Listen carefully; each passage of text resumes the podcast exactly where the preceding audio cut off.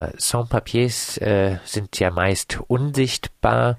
Welche Bedeutung haben denn insbesondere weibliche Sans-Papiers in der Schweizer Arbeitsgesellschaft? Also Sans-Papiers sind ja mehrheitlich Frauen und sie arbeiten im Care-Bereich. Das heißt, sie putzen, sie hüten die Kinder, sie pflegen alte Menschen und sie tun das ganz im Stillen, so wie eigentlich die Frauen das auch ähm, zu oft tun. Und äh, sie erlauben uns so, die Familie und den Beruf besser zu vereinigen. Welche spezifischen Probleme haben äh, die Sans-Papier-Frauen an ihren Arbeitsstellen, zum Beispiel in Basel? Ja, sie sind natürlich äh, Opfer von ganz prekären Arbeitsbedingungen. Das heißt, sie haben oft keine Verträge, ähm, sie sind, müssen super flexibel sein, ähm, sie ähm, haben keine Ferien, die Ferien werden nicht entschädigt. Und der Lohn ist natürlich auch eher ähm, problematisch. Das heißt, ja, sie sind natürlich auch von Armut betroffen. Und sie können sich grundsätzlich einfach nicht ähm, gegen ähm, diesen prekären Arbeitsbedingungen wehren. Das heißt, äh, zum Beispiel können sie kaum Anzeigen erstatten. Ähm, ja, und natürlich ist die Polizei auch kein Ansprechpartner für die Sans-Papier, weil sie dann denunziert werden und von der Schweiz weggewiesen werden. Das heißt, auch wenn sie zum Beispiel Opfer von häuslicher Gewalt sind oder auch von Gewalt am Arbeitsplatz, können sie dagegen kaum etwas vornehmen. Lässt sich was dazu sagen, wie groß äh, das äh, Phänomen die Arbeit von weiblichen Sans-Papier äh, in Basel zum Beispiel ist? Ja, also wir gehen davon aus, dass es ungefähr 5000 Sans-Papier im Raum Basel gibt. Das ist auch eine Anzahl, die vom äh, Bundesamt für Migration, das SEM in der Schweiz eigentlich auch so bestätigt wird. Und 80 Prozent davon sind Frauen und 90 Prozent davon arbeiten in Privathaushalte und füllen da wirklich eine sehr wichtige, haben dort eine sehr wichtige Rolle, nehmen da eine Riesenrolle ein. Es ist natürlich klar, dass dieser Care-Bereich überhaupt nicht regularisiert ist, an sich schon nicht. Also es wird kaum darüber gesprochen, was dieser Care-Bereich alles bedeutet. Und es ist für viele schwierig, eben diesen Care-Bereich selber auch, ähm, ja, also irgendwie dort auch alles zu erfüllen, was erfüllt werden muss. Und dann ist es natürlich praktisch, wenn wir auf Sans-Papier zurückgreifen können.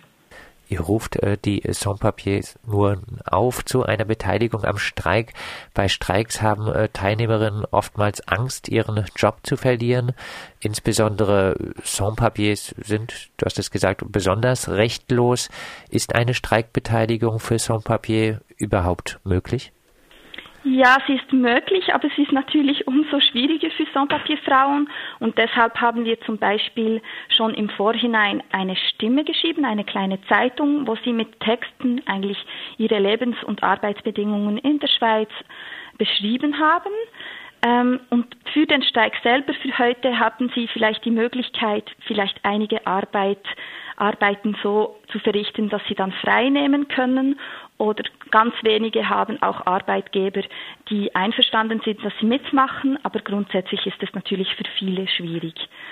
Was dazu kommt, ist natürlich, dass auf die Straße zu gehen für Sans-Papier immer äh, ein großes Risiko ist und aufzufallen. Ähm, ja, dass jemanden einem erkennt auf der Straße und dann weiß, dass man in dieser Situation ist. Oder man hat natürlich auch Angst von, vor den Kameras, von, vor den Bildern, vor der Polizei. Und deshalb ist es wichtig, dass wir alle zusammengehen, dass wir das gut vorbereiten und ähm, ja und uns unterstützen dabei. Was sind äh, die Forderungen für Sans-Papier, auch äh, bezogen auf den Arbeitsbereich? Also die erste Forderung ist natürlich eine Regularisierung und damit ist gemeint, dass ihre Arbeit anerkannt wird und sie die Möglichkeit haben, diese Arbeit zu verrichten unter normalen Bedingungen, das heißt mit einer Arbeitsbewilligung. Und dann gibt es weitere Forderungen. Es gibt natürlich auch die Forderung, dass sie sich schützen können, eben vor Gewalt, vor häuslicher Gewalt, aber auch äh, vor Gewalt am Arbeitsplatz. Das heißt, dass eben sie Anzeigen erstatten können, ohne Angst vor einer Denunziation. Aber es gibt natürlich auch ähm, andere Forderungen, wie zum Beispiel mehr Möglichkeiten und Perspektiven für ihre Kinder. Viele leben ja hier auch mit ihren Kindern und nach der obligatorischen Schulbildung haben die kaum irgendeine Perspektive in der Schweiz. Abschließend, was würdest du sagen, welche Perspektiven hat der Kampf momentan für bessere Bedingungen für Sans-Papier? Ja, es ist ein langwieriger Kampf. Wir sind schon lange dran und müssen natürlich weiterkämpfen. Äh, das lässt sich nicht so schnell verbessern und doch gibt es Lichtblicke. Es gab zum Beispiel erst gerade eine, ein Regularisierungsprogramm Programm im Kanton Genf. Da haben sie äh, jetzt dann fast über 2000 Sans-Papier regularisiert mit ganz klaren Kriterien, einem vereinfachten Verfahren. Und das ist natürlich ein Vorbild für uns und wir hoffen, dass wir das auch in der Deutschschweiz ähm, durchbringen können. Das sagt Olivia von der Anlaufstelle für Sans-Papier in Basel.